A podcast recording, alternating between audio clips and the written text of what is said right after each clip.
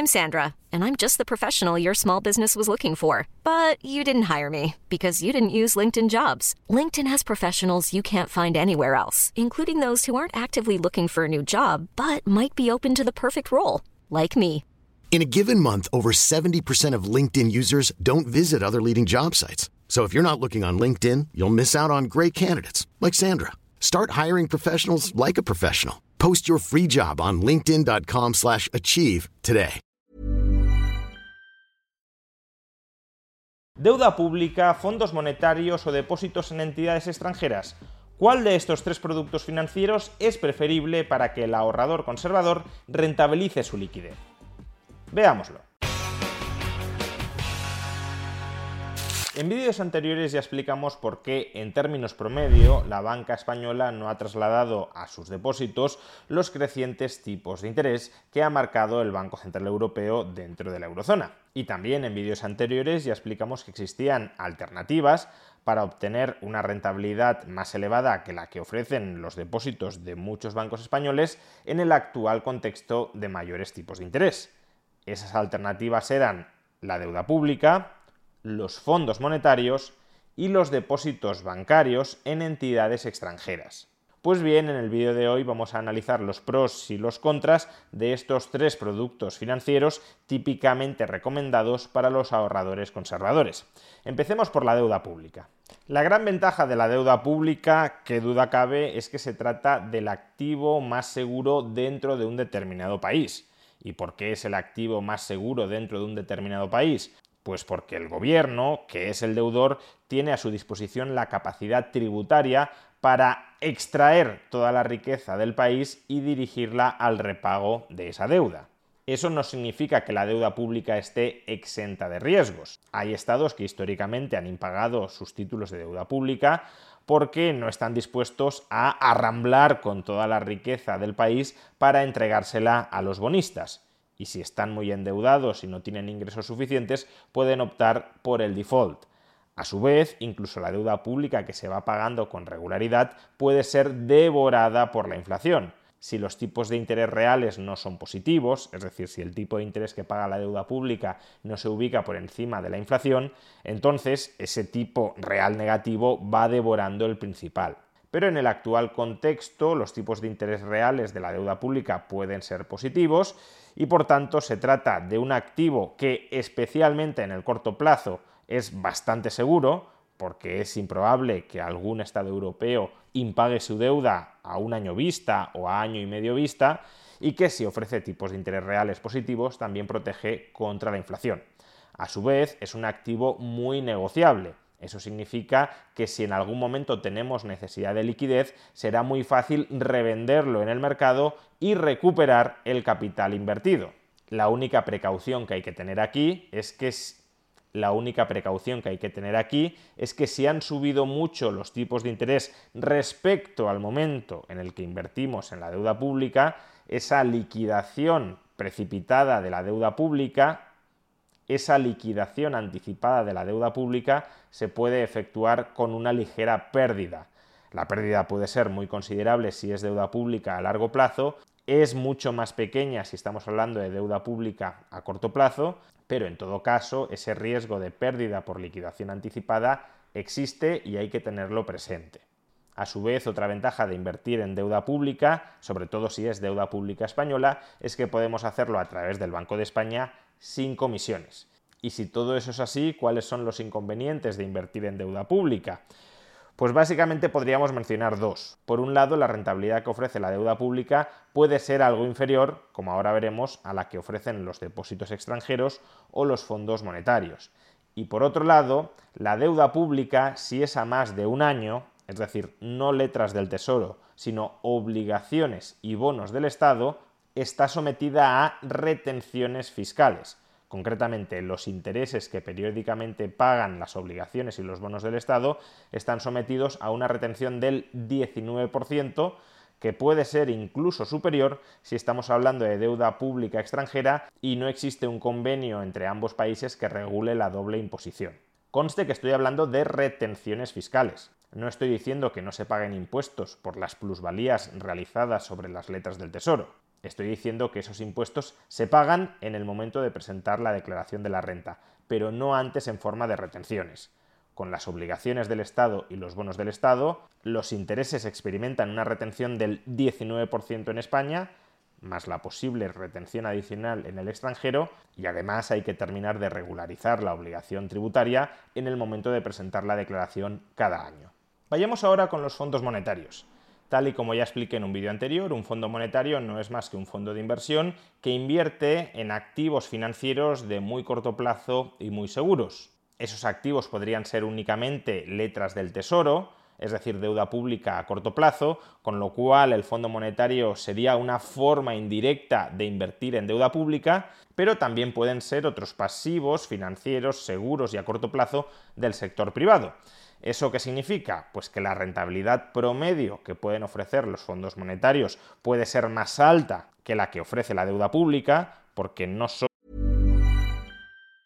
Quality sleep is essential. That's why the Sleep Number Smart Bed is designed for your ever-evolving sleep needs. Need a bed that's firmer or softer on either side? Helps you sleep at a comfortable temperature? Sleep Number Smart Beds let you individualize your comfort so you sleep better together. JD Power ranks Sleep Number number 1 in customer satisfaction with mattresses purchased in-store. And now, save 50% on the Sleep Number limited edition Smart Bed for a limited time. For JD Power 2023 award information, visit jdpower.com/awards. Only at a Sleep Number store or sleepnumber.com. Hiring for your small business? If you're not looking for professionals on LinkedIn, you're looking in the wrong place. That's like looking for your car keys in a fish tank.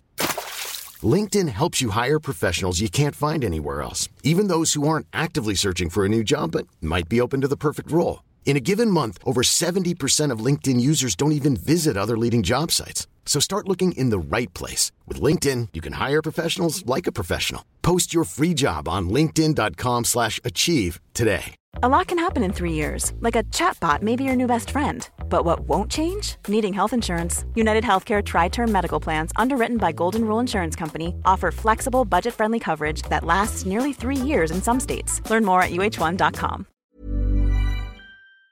Lo tienen por qué invertir en deuda pública, sino también en otros activos que pueden dar más rentabilidad, pero al mismo tiempo que su riesgo, siendo bajo, el riesgo de los fondos monetarios es muy, muy, muy bajo, aún así es un riesgo algo superior al de la deuda pública.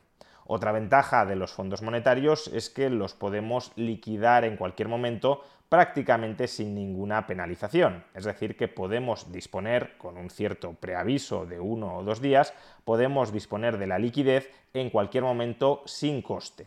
Y por último, otra ventaja de los fondos monetarios es que las plusvalías que se reinviertan dentro del propio fondo no están sometidas a retención, por tanto las podemos capitalizar y solo pagaremos impuestos cuando desinvirtamos en el fondo monetario y realicemos esas plusvalías. Es decir, que aparentemente el fondo monetario suena mejor que la deuda pública. Los únicos inconvenientes son, como ya he dicho, que en teoría son algo más arriesgados y en segundo lugar, que si estamos hablando de invertir en un fondo monetario extranjero, también los hay españoles y en este caso esto no sería un problema, pero si pretendemos invertir en un fondo monetario extranjero, podríamos estar obligados a rellenar el formulario 720 en caso de que todos nuestros bienes y activos en el extranjero superen el valor de 50.000 euros. Es un formulario meramente informativo pero que incrementa los costes de gestión, aunque sean costes personales, y además, en caso de error, nos expone a las sanciones y a la furia de Hacienda.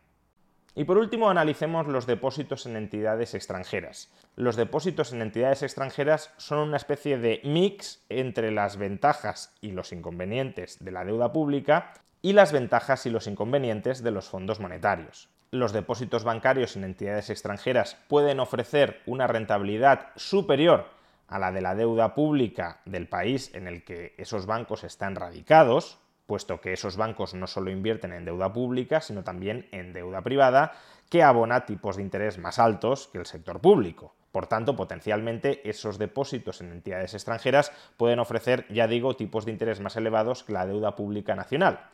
En esto coinciden con los fondos monetarios. Pero a diferencia de los fondos monetarios, los depósitos bancarios están protegidos frente al riesgo de impago, frente al riesgo de quiebra, de insolvencia del banco, por los propios estados a través del Fondo de Garantía de Depósitos. Por tanto, el inversor en depósitos bancarios puede acceder a una rentabilidad algo superior a la deuda pública al mismo riesgo que si invirtiera en deuda pública. En este punto, por tanto, combinan las ventajas de la deuda pública y de los fondos monetarios.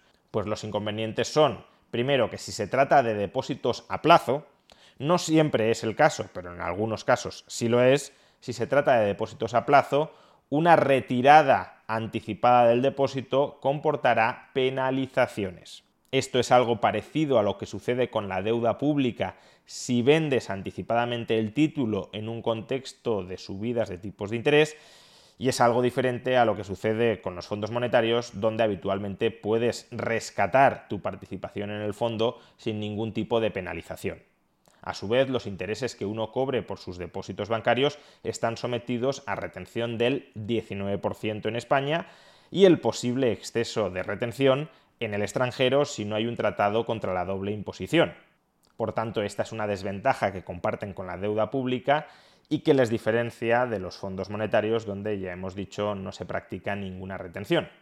Y por último, si estamos hablando de depósitos en entidades extranjeras, que es de lo que estamos hablando, en caso de que el inversor tenga bienes y activos en el extranjero por valor de más de 50.000 euros, estaría obligado a informar sobre esos depósitos en el extranjero dentro de su modelo 720 lo cual de nuevo añade nuevos costes, nuevos gastos, nuevos riesgos personales a la inversión en depósitos extranjeros. Sin embargo, respecto a este último punto, también hay que mencionar que la entidad que apadrina esta serie de vídeos sobre ahorro para el inversor conservador, Rising, plataforma a través de la cual podemos invertir directamente en depósitos en entidades extranjeras, Rising se encarga de proporcionar información detallada y una guía paso a paso para rellenar este formulario 720. Por tanto, estas son las tres opciones que tiene a su disposición el ahorrador conservador. Deuda pública, fondos monetarios y depósitos en entidades extranjeras. Si uno tiene liquidez a muy baja remuneración, conviene, en el actual contexto de altos tipos de interés y de inflación más alta de lo normal, considerar alguna de estas opciones. Sin embargo, uno puede plantearse mantenerse en una posición de liquidez hasta que el actual ciclo de subidas de tipos termine. Mejor invertir cuando los tipos están en su momento más elevado que no ahora que aparentemente aún les queda margen de subida. Pero ¿es esto realmente así? Lo analizaremos en un próximo vídeo. Muchas gracias a Rising por apadrinar este vídeo. Podéis obtener más información sobre Rising en rising.es.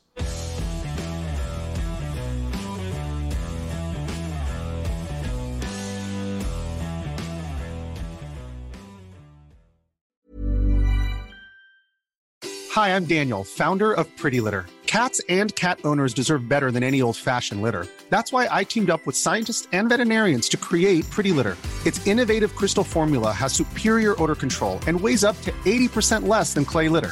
Pretty Litter even monitors health by changing colors to help detect early signs of potential illness. It's the world's smartest kitty litter.